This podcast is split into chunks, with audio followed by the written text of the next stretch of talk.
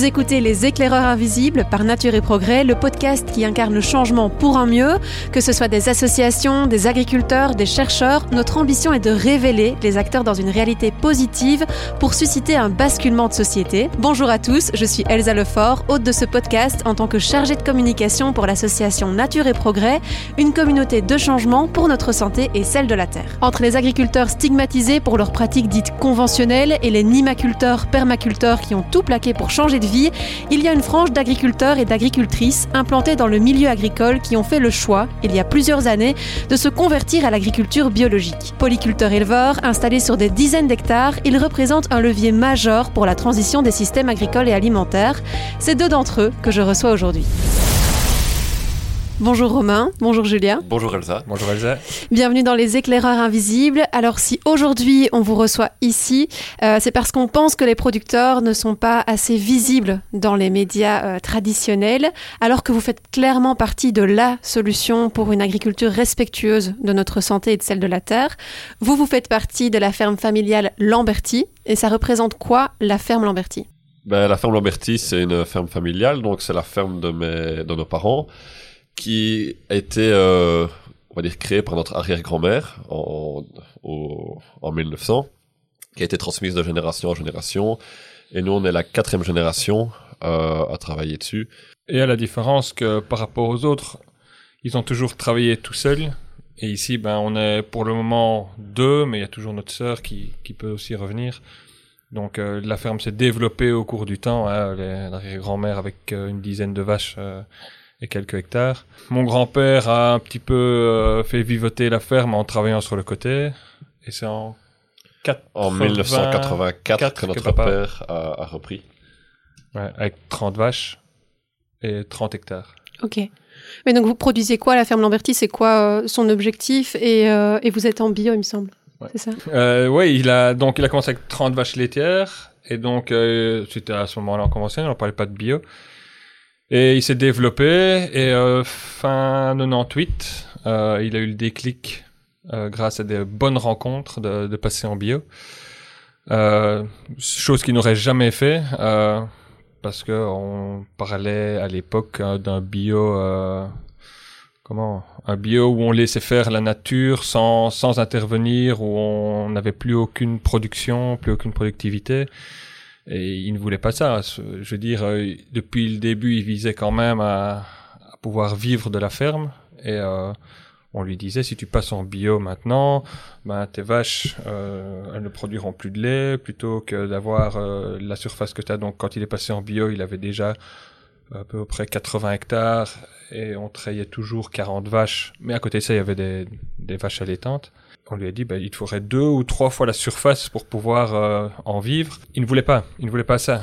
Et en rencontrant, donc, en allant chez le dentiste, la femme du dentiste qui était convaincue du, du bio, l'a mis en contact avec un fermier, André Kettel, euh, dans le sud de la province du Luxembourg. Et euh, ils ont été le rencontrer, parler avec lui. Ils ont vu que on pouvait vivre du bio. Il était déjà en bio depuis les années 70, donc c'est déjà son papa lui qui était bio.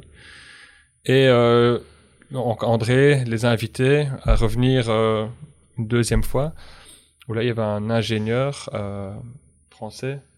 Euh, Michel Sensier. Et lui, il était justement pour promouvoir une agriculture biologique, agrobiologique, productive. Donc okay. c'était vraiment ce que ce qu'on recherchait, ce que les, les parents recherchaient, parce que papa se rendait compte que euh, au niveau de la ferme, il était pour certaines choses face à un mur où il y avait des, des, problèmes qui en conventionnel n'étaient plus solutionnables. Il, ouais. il, allait trop loin, c'était trop intensif dans la manière où ouais, il, donc il le... gérait les, les, bêtes, les sols. Alors s'il y a bien un point qui pose souvent question pour les personnes qui souhaitent se lancer en agriculture biologique et faire la transition, c'est la question du rendement. On parle souvent de manque de rendement en agriculture biologique. Pourtant, chez vous, les rendements, ils sont plutôt bons et ça pourrait rassurer euh, ceux qui hésitent à se lancer. Euh, oui, enfin, ils sont bons, mais on n'est pas les, on n'est pas les seuls. Hein. On va pas, on va pas dire qu'on qu'on est les meilleurs, mais on connaît un grand nombre de, fermiers bio qui ont des rendements meilleurs ou aussi bons que nous. Et c'est la, preuve qu'en bio, on peut faire du, meilleur travail qu'en conventionnel. Je veux dire ainsi, pas parce que euh, ce n'est pas bien ce qu'ils font en conventionnel, ils n'ont pas, pas qu'ils n'ont pas des bons rendements, mais euh, c'est par rapport à, toute une série de, critères euh, plutôt écologique euh, et de préservation de la biodiversité et puis de pouvoir assurer un, un, un avenir de production. C'est surtout ça. Mais je pense que oui. Euh, il y a beaucoup d'agriculteurs, d'ailleurs, nos voisins, euh, au début qu'on est passé bio, il y en a plusieurs qui venaient encore bien voir ce qu'on faisait. Ils se disaient, il est fou, quoi. C'est pas croyable. Hein, le L'oncle de mon père lui avait dit que tu es passé vieux, de toute façon tu vas te casser la gueule. Et c'était encore une motivation supplémentaire aussi pour, euh, pour les parents, pour nous de, de réussir. Et vous avez des chiffres au niveau des, des rendements qu'on peut, qu'on peut avoir? Bah, Nous, euh, au niveau des rendements, quand on est passé bio, on était à 8000 litres euh, par vache. Là, on a, on a un peu moins, on a 7000 litres. Mais ce n'est pas à cause du bio, c'est plutôt parce qu'on a changé aussi de manière de travailler avec le bétail. Donc on était avant, on travaillait avec 40 euh, vaches Holstein pures et maintenant bio, ici on travaille toujours avec 40 vaches, mais on n'est plus en Holstein pur. Donc on fait des croisements euh, parce que le Holstein c'est top pour le lait, hein, c'est la Formule 1 euh, du lait comme certains disent, mais le problème c'est qu'elles mettent toute leur énergie pour le lait et elles n'ont plus assez d'énergie pour tout le reste, donc pour leur immunité, pour leur entretien global. Et donc, on fait des croisements pour amener cette rusticité-là, pour avoir des bêtes plus costaudes qui tiennent mieux dans la longueur et les tenir plus longtemps. Et donc, bah, par conséquent, on perd un petit peu en lait, mais on gagne en, longévité, on a moins de soucis de, santé globaux, on va dire ça comme ça. Donc, pour assurer le rendement, il y a eu quelques changements qui ont été faits pour être sûr euh, de pouvoir y arriver. Il y a eu des décisions de, race, donc ne plus faire du, du pur race, faire plutôt un croisement. Oui, voilà, donc on a moins de litres, mais on a des animaux plus solides. Ok. Euh, qui sont plus solides, en meilleure santé, comme il dit, et moins de vétérinaires et moins présents sur la ferme. Donc, si on perd d'un côté, on regagne de l'autre. Donc la question, c'est pas juste de se dire je change tout en bio, mais c'est aussi de, de, faire quelques adaptations pour. Euh, ça adapter la ferme en général, la manière de travailler, c'est un changement global. C'est pas juste signer des papiers, euh, je suis bio maintenant. Voilà, c'est vraiment euh, modifier toute sa manière de travailler, euh, avoir une autre vue du travail. Ouais, parce que c'était le la chose la plus dure à l'époque. Je vais pas dire pour nous, parce que nous, on a grandi dedans. Donc, à la différence de, nos parents, on a grandi avec le bio.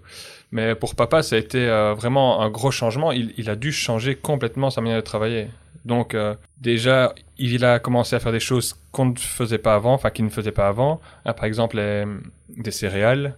On a commencé avec les rotations de culture. On travaillait avant juste avec des prairies permanentes bah, quand on voulait euh, que ça pousse un peu plus vite, bah, c'était on y va avec euh, l'engrais chimique. Bah, c'était fini tout ça. Donc, euh, il a fallu regarder à travailler autrement, changer en travaillant avec des rotations de culture, des, semis de prairie, bah, remplacer l'engrais chimique par du compost, mais du bon compost, pas du compost qu'on laisse pourrir là pendant des années. Et donc, c'était acquérir euh, de, nouvelles compétences, on va dire ça comme ça. C'est un mot à la mode pour le moment. Euh, et ça a été une énorme remise en, question. Et le fait de passer bio, et on le voit encore pour nous aujourd'hui, parce que, comme j'ai dit, on, a grandi avec ça, avec cette manière de travailler, ben, ça nous a ouvert à tous des portes. Hein, donc, euh, ça a enlevé un frein. C'est ça que tu disais tout à l'heure avec euh, l'agriculture. Est-ce que ça pourrait pousser certains autres agriculteurs à, faire le pas? Ben, Le fait de passer en bio, c'était faire le pas qui nous a ouvert le champ, enfin complètement le champ. Donc euh, on avait tout qui était ouvert devant nous et on s'est dit bah, à ce moment-là, bah, si on peut faire ça, bah, on peut faire autre chose. Voilà, donc on, a aussi une euh, production de, de lait de chèvre depuis 2012.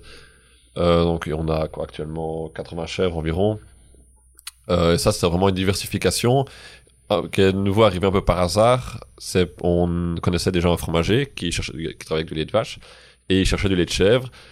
Et mon père qui a dit, bah écoute, euh, on va te faire du lait de chèvre. Donc ça se couplait vraiment bien dans, dans la période parce que moi je terminais mes humanités.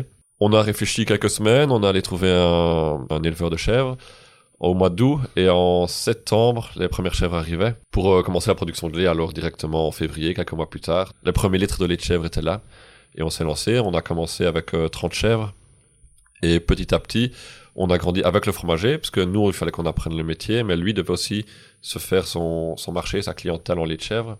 En moyenne, on a agrandi le troupeau d'environ 10 chèvres par année pour arriver finalement aujourd'hui à un chiffre stable de plus ou moins 80 chèvres, 80-90 chèvres. Ok.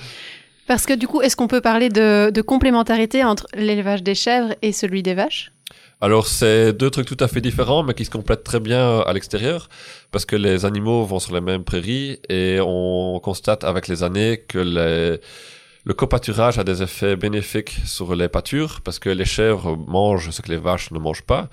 Elles commencent toujours par euh, tout ce qui est plantes indésirables. On va citer par exemple les chardons, ronces et orties. Qui, et donc elles mangent, si pas toute la plante, au moins la fleur, ce qui euh, au final va épuiser la plante, elle ne va plus se réensemencer pour ne laisser après quelques saisons juste un beau gazon. Et la chèvre, euh, pâture, ne, ne, rase pas le, le, gazon, mange en surface. Mais bien souvent, quand on, on met les vaches après les chèvres, ben, on n'a pas l'impression, à première vue, que euh, il y a déjà eu des bêtes qui sont venues pâturer. Ok. Donc, et en plus, les chèvres, par rapport aux vaches, ben, elles crottent un peu partout. C'est mieux éparpillé, on va dire ça comme ça. Et euh, le gazon se densifie, donc on a un gazon qui est bien dense. C'est bien et pas bien. Ok. Mais donc les, les, chèvres passent en premier et puis les, vaches, les vaches euh, repassent euh, en deuxième euh, Ouais. sans pour autant avoir épuisé euh, le Ouais, gazon. tout à fait. Ok. Et donc vous avez des chèvres, des vaches, vous avez testé le céréal aussi, mais vous avez également un magasin. C'est bien ça? C'est tout à fait ça. Donc euh, le magasin qui est arrivé en 2012 aussi, euh, donc qui est tenu par notre mère, c'est un magasin, on va dire, d'alimentation générale, mais dans lequel on vend nos productions, c'est-à-dire la, viande de la ferme et nos légumes, parce qu'on a aussi euh, environ 25 quarts de maraîchage et 25 quarts de pommes de terre qui sont écoulés exclusivement via le magasin. Alors ces chiffres euh, que vous avez cités précédemment, je pense qu'ils peuvent en encourager plus d'un. Euh, vous avez parlé du, du changement, du déclic qu'a eu votre papa pour euh, lancer sa ferme en bio, mais de votre côté, c'est plus un héritage. Vous avez grandi avec le bio. Qu'est-ce qui vous pousse à continuer dans cette voie? Ben, comme tu dis, on a grandi dedans. Moi, quand mes parents, quand ils sont passés bio, ben, j'avais 6 ans seulement. Donc, pour moi, c'est une évidence de un, mais c'est aussi une conviction. On voit très bien que que le travail porte ses fruits. Euh, je veux dire, je n'ai pas connu avant, mais j'en entends souvent parler. C'est une suite logique, enfin, c'est une continuité de le bio, et surtout avec ce qui se passe aujourd'hui un peu partout, soit avec le changement climatique et tout ça. C'est voilà, c'est une évidence pour nous.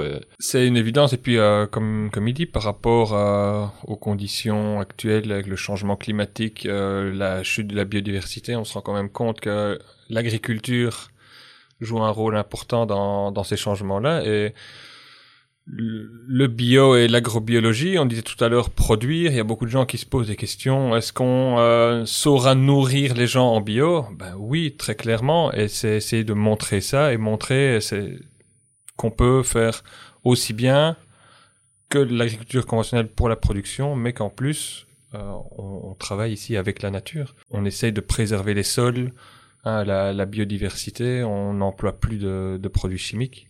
Oui, c'est encourageant. C'est vraiment vers ça qu'on on veut aller. Il y a beaucoup de remises en question générale par rapport à plein de pratiques, mais pas par rapport au fait d'être en, en bio.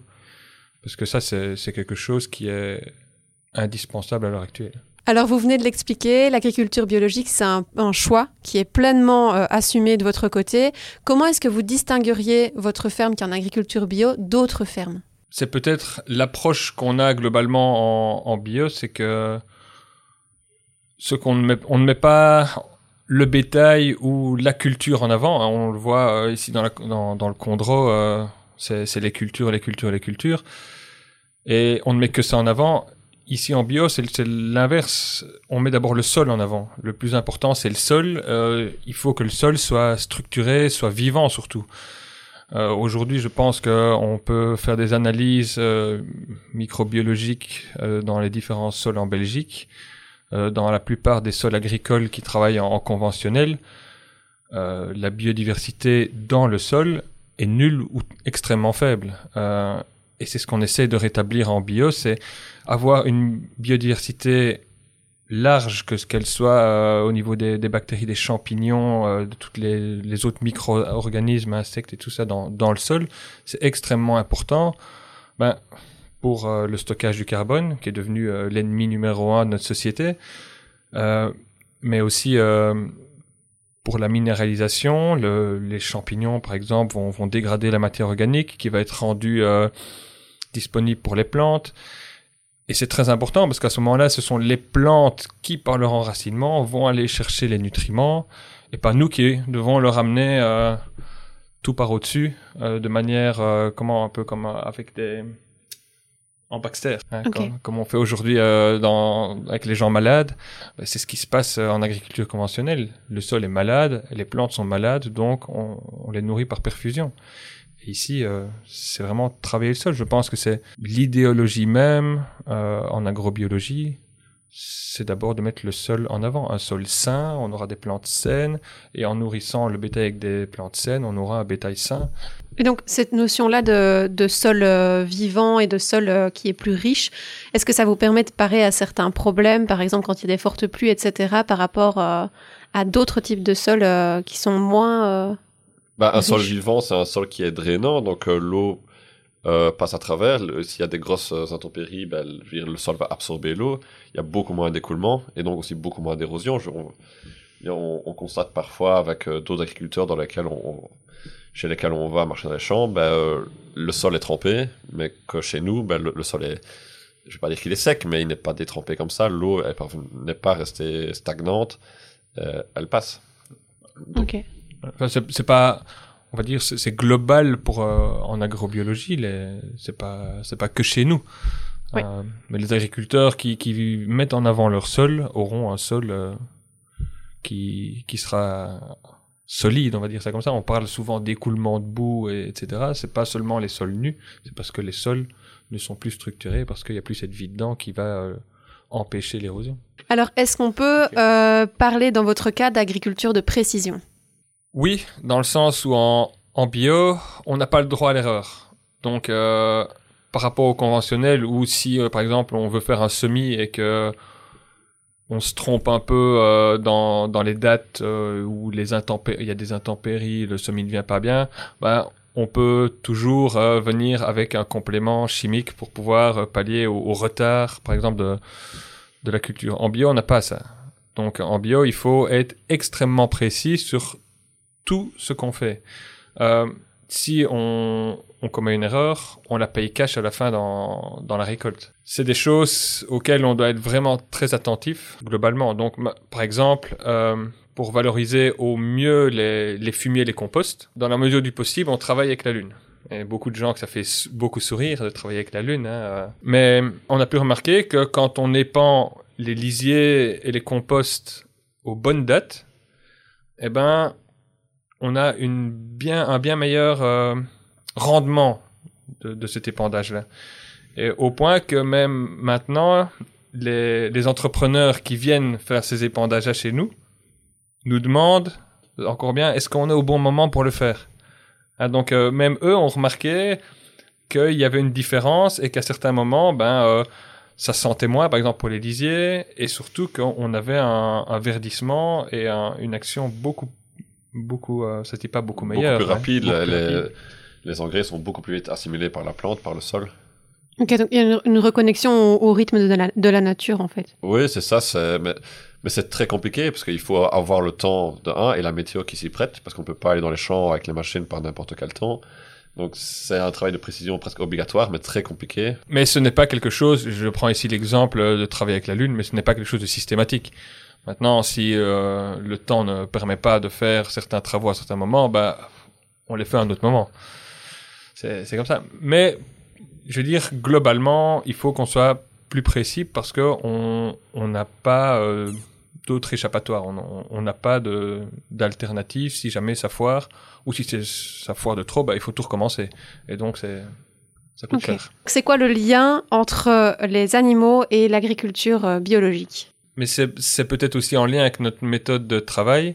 Donc j'ai parlé tout à l'heure euh, qu'on n'utilise plus d'engrais chimiques, mais on a remplacé ça par le compost.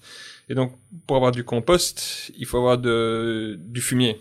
Donc euh, avant, les vaches étaient sur caillebotis, on avec du lisier. Ici maintenant, les, les étables, aussi bien pour les chèvres que pour les vaches, euh, sont construits pour que les animaux soient sur paille. Donc euh, les animaux sont sur un paillot et euh, on n'a pas peur de mettre de la paille parce qu'on sait que la paille qu'on met, on va la récupérer en engrais, en compost. Donc les animaux ne sont plus couchés sur du dur en permanence, ne sont pas serrés. Il y a déjà en, en, bio aussi l'obligation d'avoir un certain nombre de mètres carrés par animal, qu'il n'y a pas en conventionnel. Donc les, animaux sont déjà bien mieux euh, qu'avant. Donc euh, ils ont ils sont plus à l'aise, on va dire. Il y a plus de confort. Et alors il y a il y a le fait euh, qu'on essaye de, de renforcer euh, l'immunité des animaux, donc par l'alimentation et puis euh, en travaillant avec les huiles essentielles. Ce que j'ai oublié de dire tout à l'heure, c'est que par rapport à l'allopathie ou comme en médecine humaine, quand quelqu'un est malade, maintenant on cherche à soigner les symptômes. On s'inquiète uniquement des symptômes. Mais si les symptômes sont là, c'est qu'il y a une origine. Et ici, avec les huiles essentielles, comme en homéopathie, ce qu'on essaye de faire, c'est trouver l'origine de la maladie pour la soigner. On ne met pas juste un, euh, sparadrap hein, sur euh, une grosse plaie en se disant ça va guérir. Non, ici, on essaie de savoir si l'animal est malade pour le moment, pourquoi est-ce qu'il est malade, et on essaye d'aller soigner l'origine de la maladie et pas le symptôme. Parce que si on soigne juste le symptôme, 9 fois sur 10, 3 semaines, euh, 3 mois euh, après, ben, pouf, il y a une rechute et l'animal est à nouveau malade ou il va avoir quelque chose d'autre. Donc c'est vraiment travailler sur l'immunité globale du troupeau et euh, ça, ça améliore nettement la, la, la qualité de vie des, des animaux. Mais bon, on pourrait euh, faire le parallèle avec la santé humaine. Ce serait, ce serait la même chose. Alors la ferme, elle est certifiée en agriculture biologique avec le label européen, mais elle a également la mention Nature et Progrès. Pourquoi est-ce que vous avez fait cette démarche de prendre euh, cette mention Nature et Progrès? Non, mais il faut savoir qu'aujourd'hui, l'agriculture bio, euh, c'est avant tout un label. Et euh, un label qui, à nos yeux, euh, a perdu une grande partie de sa valeur euh, par le fait que le bio est récupéré par l'industrie. À partir du moment où c'est récupéré par l'industrie, un label, on ne peut plus lui faire confiance. Ça, voilà, ça c'est notre point de vue. Euh, et en passant avec Nature et Progrès, ben on, retrouve peut-être plus l'idéologie de base qu'on avait au moment où on est passé en bio. Donc euh, le bio à la base, c'est pas, c'était pas un label, c'était surtout une méthode de travail, une idéologie. C'était plus philosophique, on va dire ça comme ça, que, que juste euh, un, label qui nous fait suivre un cahier des charges bien strict, euh, cahier des charges qui est de plus en plus souple hein, et qui n'est pas le même déjà dans tous les pays d'Europe. Et ici avec euh, Nature et Progrès, ben on, retrouve quelque chose qui est plus en connexion avec ce qu'on notre idée de base du bio. Ok, donc c'est plus une mention qui vous pousse à, à améliorer des techniques, etc., plutôt que de simplement suivre euh, Voilà, une liste de tâches, quoi. voilà. Et on parlait tout à l'heure de des problèmes euh, globaux qu'on retrouve euh, dans, dans notre société ou globalement sur Terre aujourd'hui avec euh, la, la chute de la biodiversité. Ben le bio, si on suit uniquement le cahier des charges aujourd'hui, fait complètement abstraction de tout ça. Et qu'avec Nature et Progrès ou des associations qui sont plus en lien avec la nature, Alors, pour terminer euh, cet épisode, je vous propose de vous pencher euh, sur vos défis à venir. C'est quoi pour vous les prochains défis à la ferme Lamberti? Les prochains défis, ben, c'est euh, survivre au changement climatique. non, on constate quand même les- avec les années qui viennent de passer ici que c'est plus compliqué. Euh, on a eu des années très sèches et en 2021, ben, une année euh, très humide. On se souvient des inondations. Donc c'est, il y a plus de stabilité comme il y avait avant. Où avant, c'était, on avait des années normales et puis une fois de temps en temps une année un peu plus extrême. Et ici, on est dans une euh, dans une euh, dans une suite. Et euh, ben ça, on, se remet en question. Est-ce que notre la méthode qui a fait ses preuves pendant 20 ans ici, est-ce qu'on peut va pouvoir la continuer? Est-ce qu'on va devoir commencer à faire d'autres d'autres cultures plus adaptées à des périodes plus sèches? Donc c'est toute une remise en question euh, qu'on fait. On n'a pas encore de solution. On, on s'informe pour l'instant, mais oui, il faut va falloir retravailler un peu la, la manière de, de cultiver, changer de culture et voilà, c'est vraiment améliorer les, les prairies, c'est là que les défis à venir. On a encore beaucoup de marge de manœuvre, je pense, à ce niveau-là, au au niveau des prairies. Puis, comme Romain dit, c'est, c'est rester, ne, ne pas être rigide. Donc, pouvoir s'adapter au, au changement. On ne sait pas ce qui va nous tomber dessus demain. Euh, On parle du changement climatique, mais les- le changement politique aussi, parfois, hein, nous, nous oblige à, à nous adapter.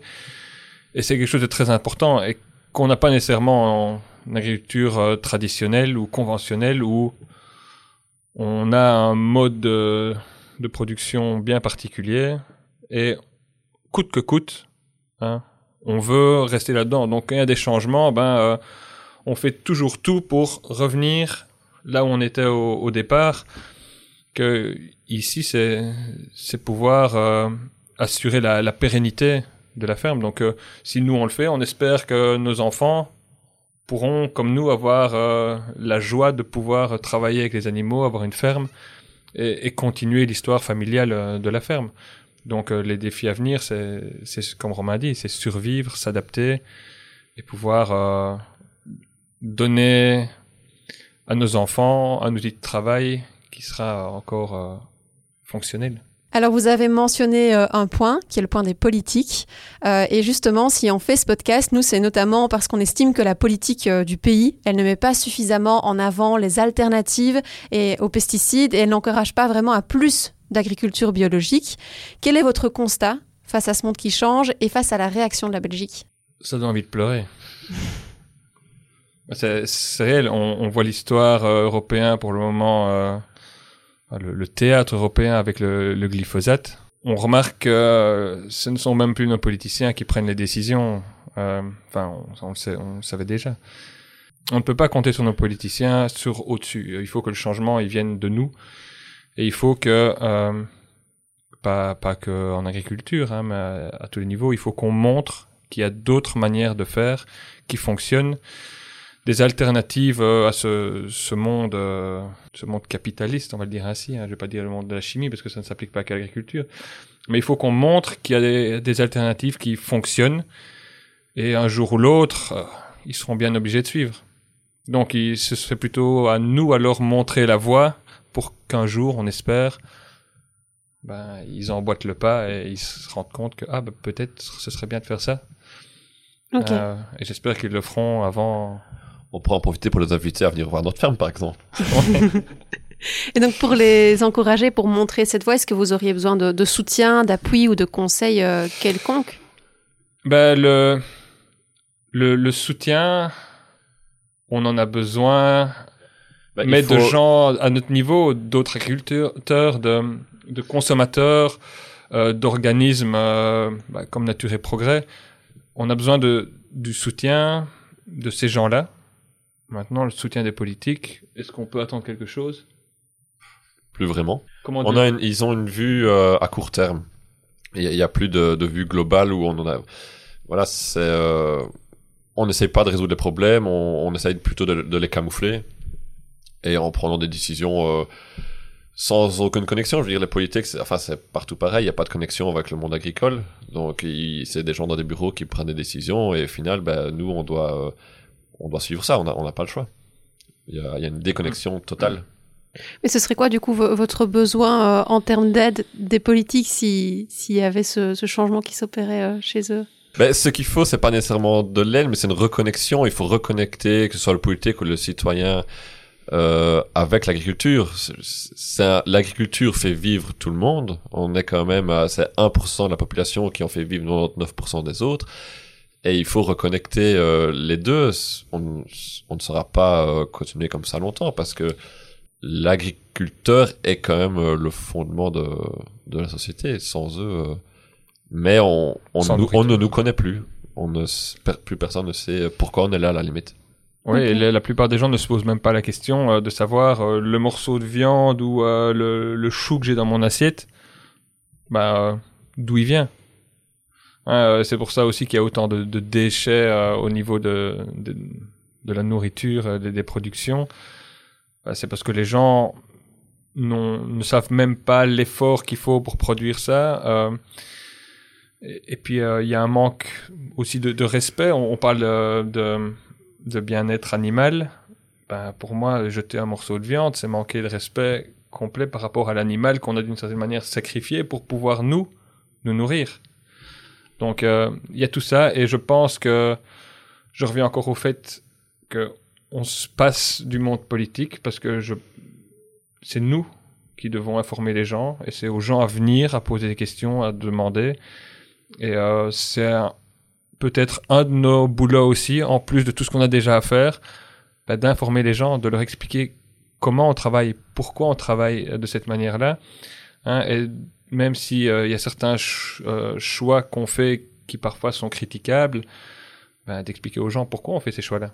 Je me souviens d'un d'une porte ouverte qu'on a fait il y a quelques années où euh, on avait eu pas mal de monde et on faisait des visites de ferme par groupe et on terminait la visite par un, repas. Et le repas c'était des hamburgers de la ferme. Et euh, j'ai eu un, couple de Bruxellois et euh, ils mangeaient plus de viande depuis euh, plusieurs années. Après la visite, le gars m'a dit ben je vais goûter vos hamburgers parce que vous m'avez convaincu de que votre manière de travailler était était correcte et que les animaux avaient une belle vie chez vous. Et c'était pour moi le, le plus grand des comment la plus grande satisfaction que j'ai pu avoir. Euh. C'est un très beau compliment sur une manière de travailler, et du respect qu'on a envers les animaux. Okay. Et les animaux, globalement, la, la nature, parce que c'est une des choses aussi pour laquelle on critique l'agriculture, l'agriculteur, c'est assassin, et alors euh, assassin de la nature aussi. Vous avez beaucoup euh, utilisé le mot euh, de il faut s'adapter durant ce podcast. Euh, vous avez beaucoup parlé de, de, changement, de remise en question. Et quand on s'est rencontrés pour préparer euh, cet épisode, Luc, votre papa, a dit rien n'est systématique.